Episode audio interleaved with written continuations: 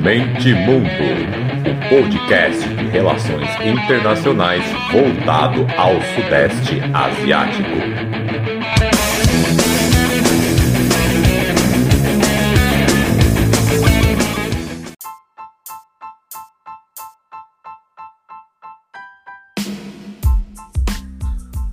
Fala galera, podcast Mente Mundo na área, longuíssimo hiato é, já, já peço desculpa, mas como vocês já sabem, quem ouve os últimos episódios sabe que tá difícil.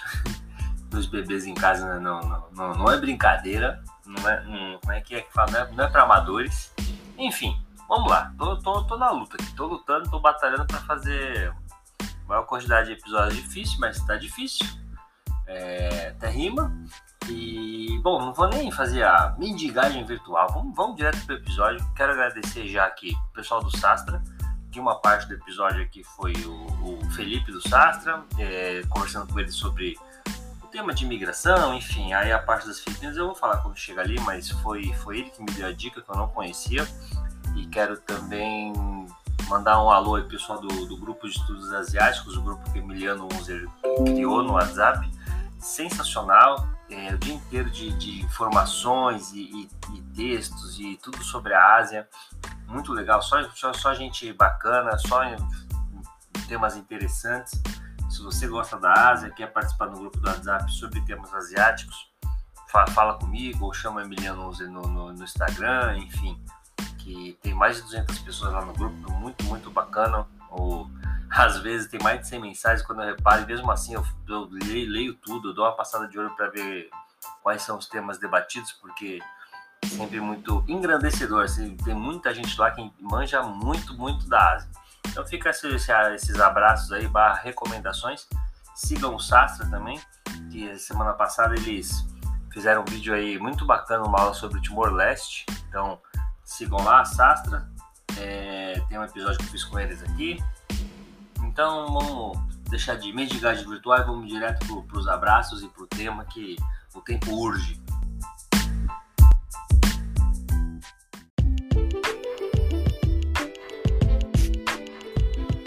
Bom, eu estava ouvindo um podcast baseado aí no, no, no assunto de migração do Japão para para Malásia, enfim, aí resolvi estudar mais e resolvi fazer episódio falar de migração para o Sudeste Asiático. Achei interessante, né? Porque quando a gente pensa em migração, o deslocamento né, de, de um grupo, de, um, de, uma, de uma região para outra, sempre vem a ideia do movimento de, de pessoas é, de um país pobre, né? Ou país de renda média, que segundo o Banco Mundial aí são economias de renda per capita na faixa entre mil e poucos dólares a 12 mil e pouco é, então a gente pensa de pessoas desses países indo para países é, ricos, né, busca de melhores condições de vida.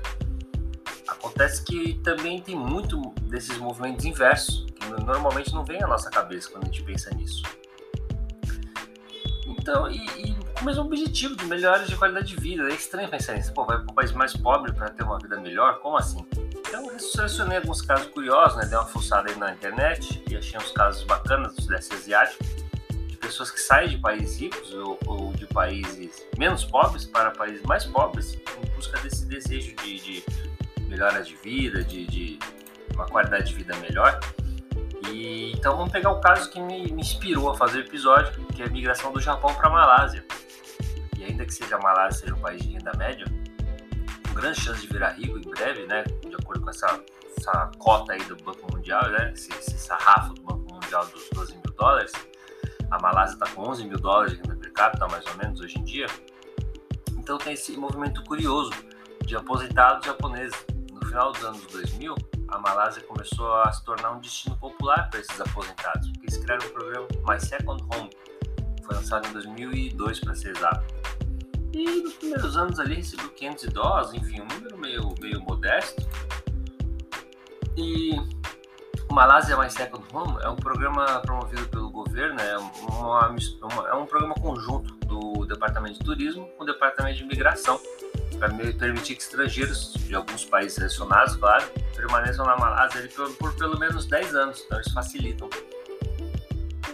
E os estrangeiros têm que atender certos critérios, claro, né, para se inscrever, e pode levar o, o conge, pode levar o conge, e filhos solteiros de menor de 21 anos.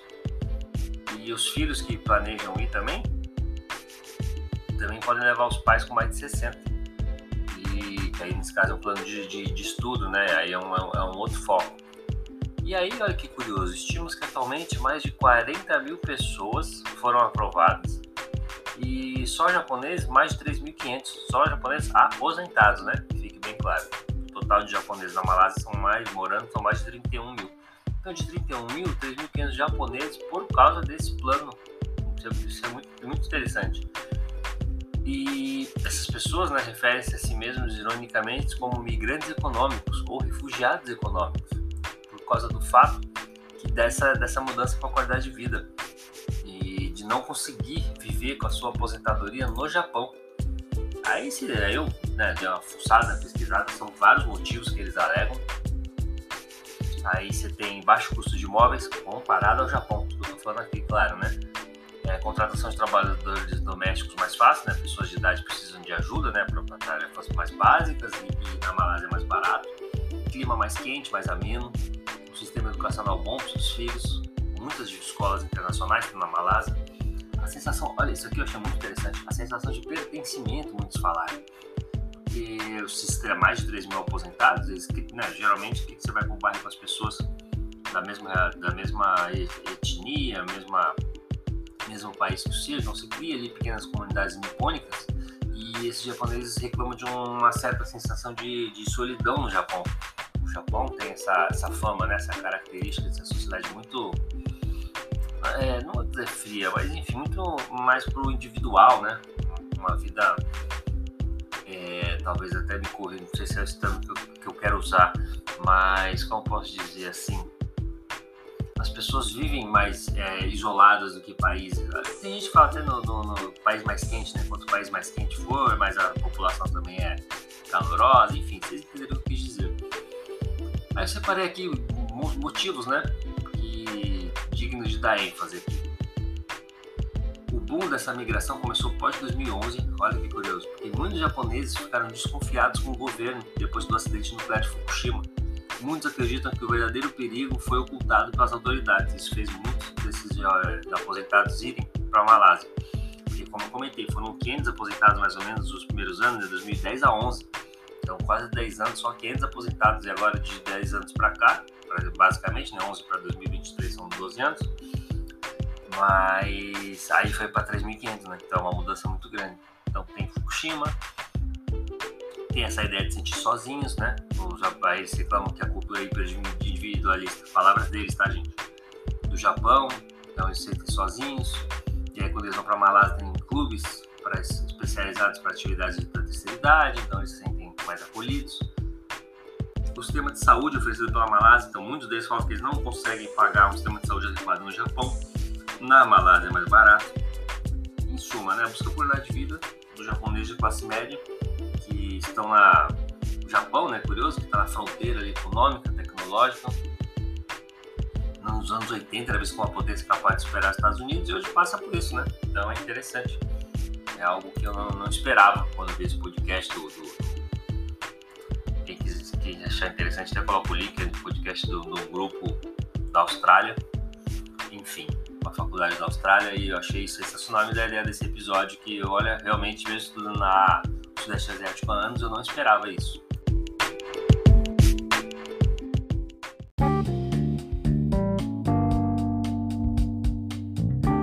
É um caso ainda mais disparo agora, né? Dos Estados Unidos para o Vietnã então, dentro dessa temática dos aposentados, é um caso ainda mais interessante, mesmo que seja um número menor, né, no total.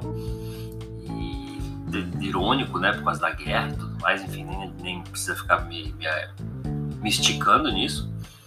Então, Vietnã tem um sistema de saúde público ali, com serviços básicos, seus cidadãos, tem muitos problemas, claro, né, que é um país ainda que está tá crescendo, mas tem muitos problemas é, de carência da população é um sistema administrado, claro, pelo Ministério da Saúde, supervisão de hospitais, clínicas, outras instalações. É um sistema financiado pelo governo, mas também por pacientes. É, a maior parte do sistema, claro, o governo financia, mas os pacientes precisam pagar por alguns serviços e tratamentos médicos. E aí o valor também varia de acordo com a renda, então é um sistema interessante, né? Quem tem mais paga mais, quem tem menos paga menos. Nos últimos anos o governo tem investido bastante no setor da saúde. E claro, né, tem seus problemas, qualquer país aí que ainda está crescendo, um país também de renda média, enfim. E aí o que acontece? Mesmo com todos esses problemas, o 400 americanos mudaram, aposentados, mudaram para o Vietnã, exclusivamente para ter acesso a uma melhor qualidade de vida, acesso à saúde. Gente, 400 parece pouco, mas é muita. É, a disparidade econômica entre Estados Unidos e Vietnã, os problemas recentes com a guerra, eu não acho 400 pouco. E eu dei uma pesquisada, 400, 400 aposentados americanos se mudarem para isso, é, coloca o Vietnã entre sétimo e oitavo país destino de aposentados é, americanos que querem uma qualidade de vida melhor, querem acesso ao sistema de saúde. Não é pouco, sétimo e oitavo. Pensando em tantos países europeus, Canadá, Austrália, tantos países que eles poderiam ir se sentir melhor, né? Mesma língua, mesmos costumes, e isso não é pouco. Então achei muito interessante quando, quando eu, quando eu cacei essa informação aqui, porque não, não, não, não, não é pouco e, e tende a crescer, né? Conforme o Vietnã vai se, se fortalecendo economicamente, tende a crescer. Então é muito interessante. Aí eu peguei aqui é, a revista Travel Leisure. Aí tá, coloca aqui um dos motivos né, que eles entrevistaram os americanos, tá? O Vietnã é um lugar muito acessível para se aposentar, especialmente para aposentados aventureiros que apreciam praias, paisagens, comida, história e cultura do país. Então, já tem, você já acha matérias aí no Google que a gente vai interessante sobre esse assunto. Aí fala do custo de vida também, em média 50% menor que os Estados Unidos. Aluguéis 75% menor em média. A cidade de Ho Chi Minh, que é a maior comunidade de expatriados, o custo de vida é 62% menor que Nova York. A moradia é cerca de 85% menor que Nova York, mesmo a cidade de Ho Chi Minh, que é a cidade teoricamente mais cara, né? Então, então é isso. É, é, eu achei muito, muito, muito irônico. É, obter o visto não é simples, né? embora o Vietnã tenha incentivado o turismo e as burocracias, são rígidos. A isenção para visto apenas para 24 países e apenas por 30 dias atualmente no, no, no Vietnã. E os outros países que eu falei que tem mais uma americana aposentada é México, olha, olha só a ironia. México, Equador, Costa Rica, Panamá, Colômbia, Portugal e Montenegro. Então é isso, né? Não consegui bancar a classe média sendo achatada pela, pelo capitalismo selvagem.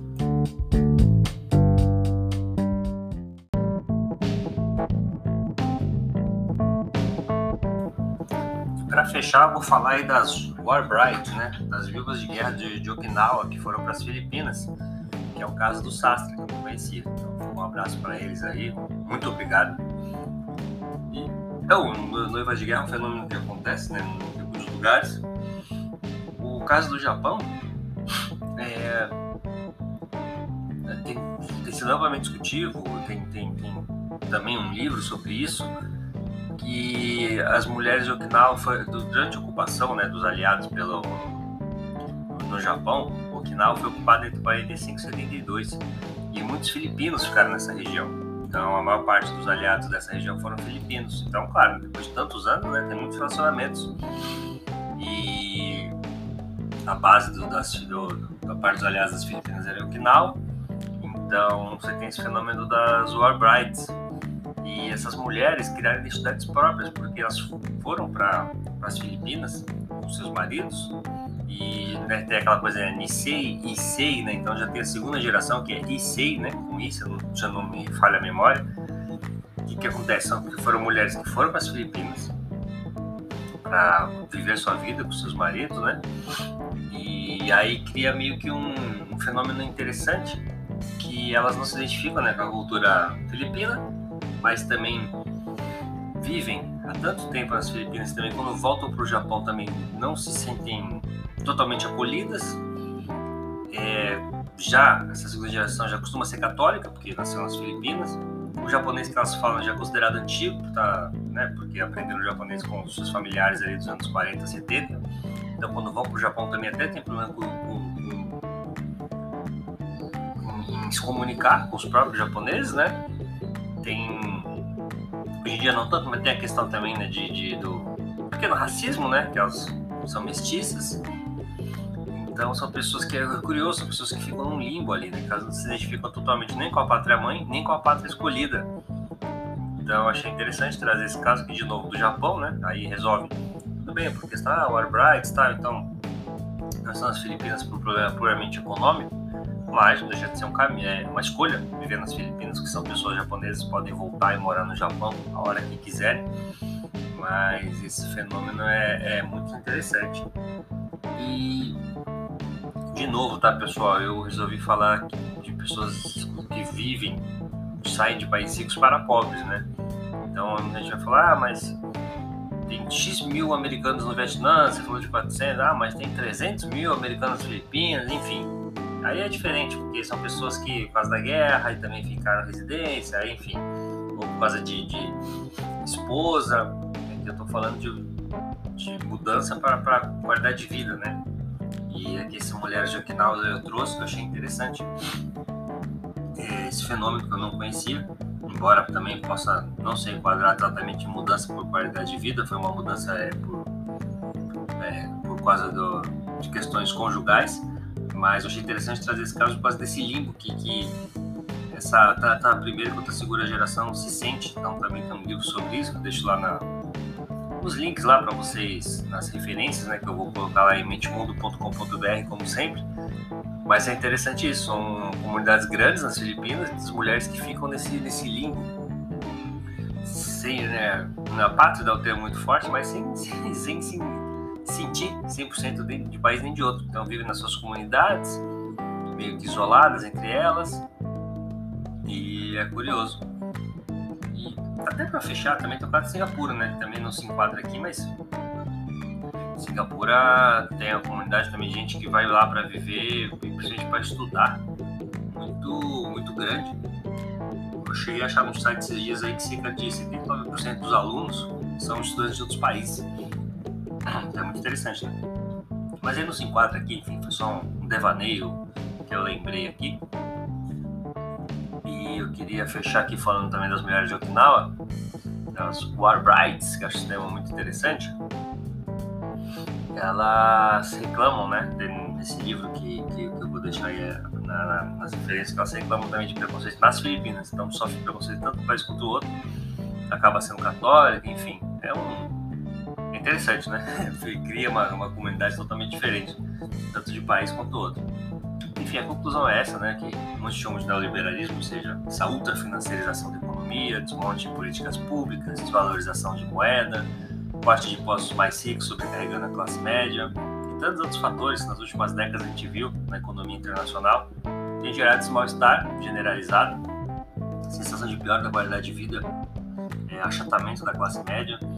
Então, principalmente dessas populações que não estão habituadas a crises né, políticas, econômicas, como japoneses, americanos, e vários desses efeitos desse, dessa crise do capitalismo fez esse movimento inverso, né? De pessoas saindo de países ricos para países mais pobres.